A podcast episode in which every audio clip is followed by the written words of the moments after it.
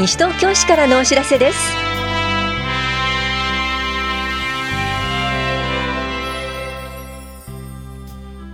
今日は休日診療を行っている当番の病院。SDGs 環境講座。SDGs の17マークは世界の共通言語などについてお知らせします。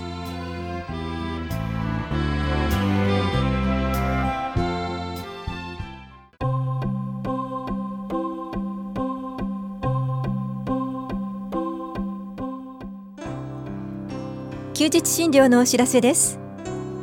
今日診療を行っている病院は棚視町4丁目のさっさ総合病院と富士町4丁目の藤沼内科クリニックそして中町1丁目休日診療所です。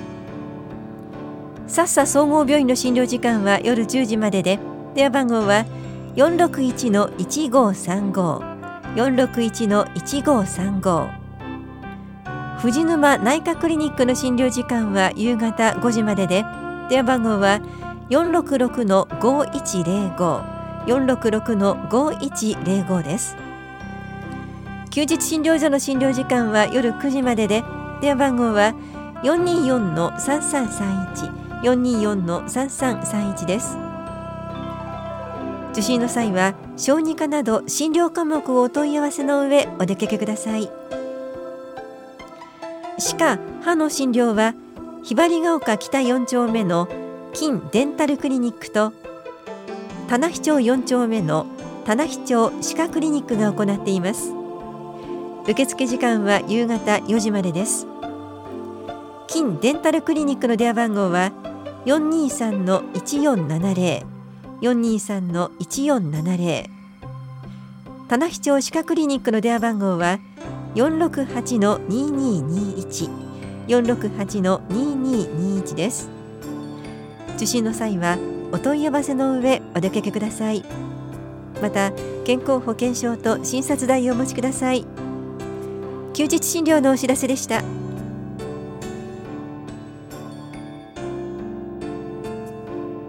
SDGs の17マークは世界の共通言語。SDGs 環境講座のお知らせです。SDGs とは何かまだ一般的には広く認識されていません。講座で SDGs の理念を知り私たちの暮らしの中から何ができるかを一緒に考えます。この講座は西東京市在住在勤在学で18歳以上の方を対象に11月17日日曜日午後1時半から3時半までエコプラザ西東京で行われます。受講ご希望の方は電話、ファックス、メールでお申し込みください。定員は50人で申し込み順となります。お申し込みお問い合わせはエコプラザ西東京までどうぞ。環境保全課からのお知らせでした。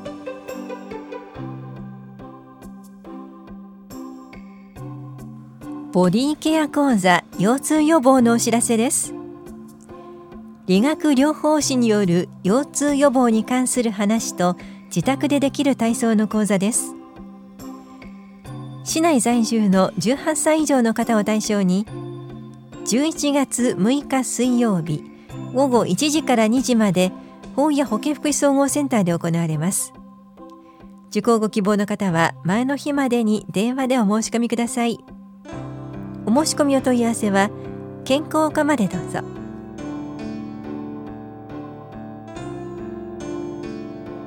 審議会などの開催情報です。行財政改革推進委員会は11月8日金曜日午前10時から棚視聴者3階で行われます。議題は行財政改革大綱アクションプランの取り組みなどです。担当は棚視聴者企画政策課です。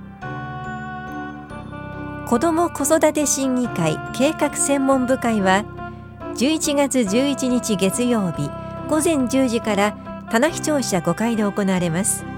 議題は子育ち子育てワイワイプラン後期計画策定です。担当は棚視聴者子育て支援課です。図書館協議会は13日水曜日午後3時から5時まで中央図書館で行われます。議題は図書館の開館時間の拡大などです。担当は中央図書館です。文化芸術振興推進委員会は13日水曜日午後7時から法屋庁舎別当で行われます。議題は文化芸術振興計画などです。担当は法屋庁舎文化振興課です。地域公共交通会議は14日木曜日午後3時から5時まで防災センターで行われます。議題は花バスの改善策の検討などです。担当は本屋庁舎都市計画課です。建築審査会は21日木曜日午後2時から本屋庁舎1階で行われます。議題は建築基準法に基づく合意です。担当は法屋庁舎建築指導課です。空き家等対策協議会は22日金曜日午前10時からイングビルで行われます。議題は西東京市空き家等対策計画に係る協議です。担当は法屋庁舎住宅課です。傍聴ご希望の方はそれぞれ担当の会お問い合わせください。言葉の発達発音などに心配のある子どもの言語訓練相談を行います。5歳から12歳ぐらいのお子さんを対象にした言語訓練士による相談です。11月13日水曜日午後1時半から5時まで本屋庁舎4階教育支援課で行われます。1人15分程度です。相談ご希望の方は8日までに電話でお申し込みください。お申し込みお問い合わせは教育支援課までどうぞ。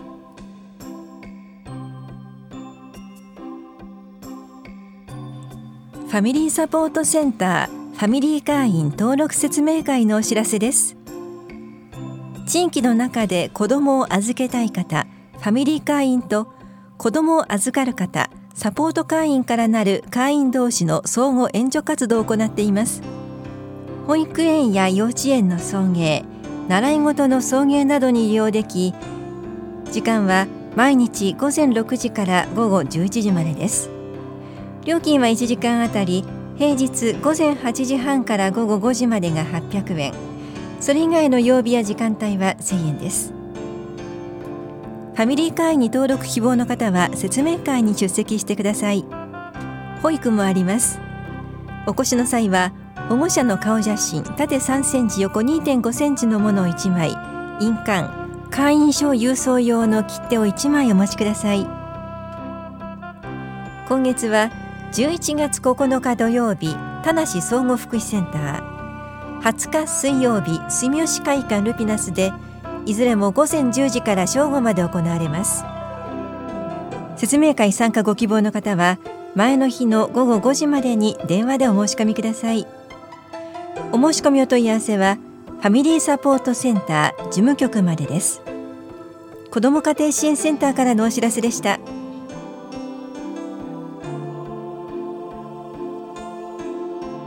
検診結果説明会のお知らせです。西東京市在住で40歳以上の方を対象に医師による検診結果の説明と管理栄養士による食事についての話をします。また希望者には保健師管理栄養士の個別相談も行います。説明会は11月15日金曜日午後1時半から3時まで大谷保健福祉総合センターで行われます。参加ご希望の方は12日までに電話でお申し込みください。お申し込みお問い合わせは健康課までどうぞ。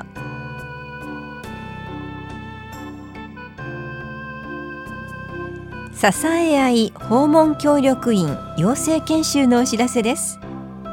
支え合い訪問とは市内にお住まいの一人暮らしの高齢の方を見守る活動です。研修は11月8日金曜日午後1時半から4時40分まで防災センターで行われます。受講ご希望の方は11月7日までに電話、ファックス、メールでお申し込みください。定員は20人で申し込み順となります。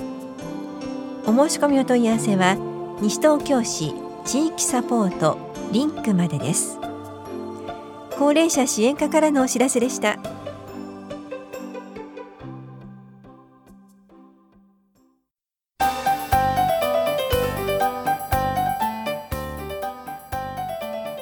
11月14日は世界糖尿病デーです。糖尿病は世界で4億2500万人が抱える病気で世界の成人の11人に1人が糖尿病と推定されています。このような状況を踏まえ国連は11月14日を世界糖尿病デーに指定し啓発運動の推進を呼びかけています。糖尿病とは血液中のブドウ糖の濃度血糖値が高い状態が続く病気です。血糖値が高い状態が続くと体の中で血液や神経を傷つけてしまいます。糖尿病は最初は自覚症状がありません。進行すると視力を失ったりしびれなどの神経障害が生じたり腎機能が低下し透析が必要になったりします。さらに進行すると命に関わることもあります。初期には血液検査でしか兆候が現れないため定期的に健康審査を受け血糖値を確認することが大切です。特に肥満、過食、運動不足、ストレスがある場合には生活習慣を見直しましょう。血糖値が高いと言われたら定期的に検査を受けましょう。また生活習慣を見直しましょう。西東京市では糖尿病を詳しく知りたい方向けの講座を開いています。糖尿病基礎講座は年6回開催されます。次回は11月20日水曜日午前10時から11時半まで田梨総合福祉センターで行われます。保健師管理栄養士による糖尿病についての基礎知識食事の話をします。また栄養相談を毎月1回行っています。次回は11月15日金曜日午前9時から正午まで田梨総合福祉センターで行われます。個々の食生活を踏まえながら健康的な食生活について管理栄養士による個別相談です。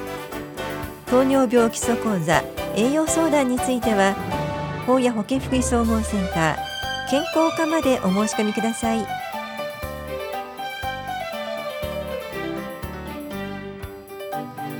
この番組では皆さんからのご意見をお待ちしています。FM 西東京西東京市からのお知らせ係までお寄せください。またお知らせについての詳しい内容は広報西東京や西東京市ウェブをご覧いただくか西東京市役所までお問い合わせください。電話番号は042-464-1311 042-464-1311番です。以上西東京市からのお知らせ亀井さゆりでした。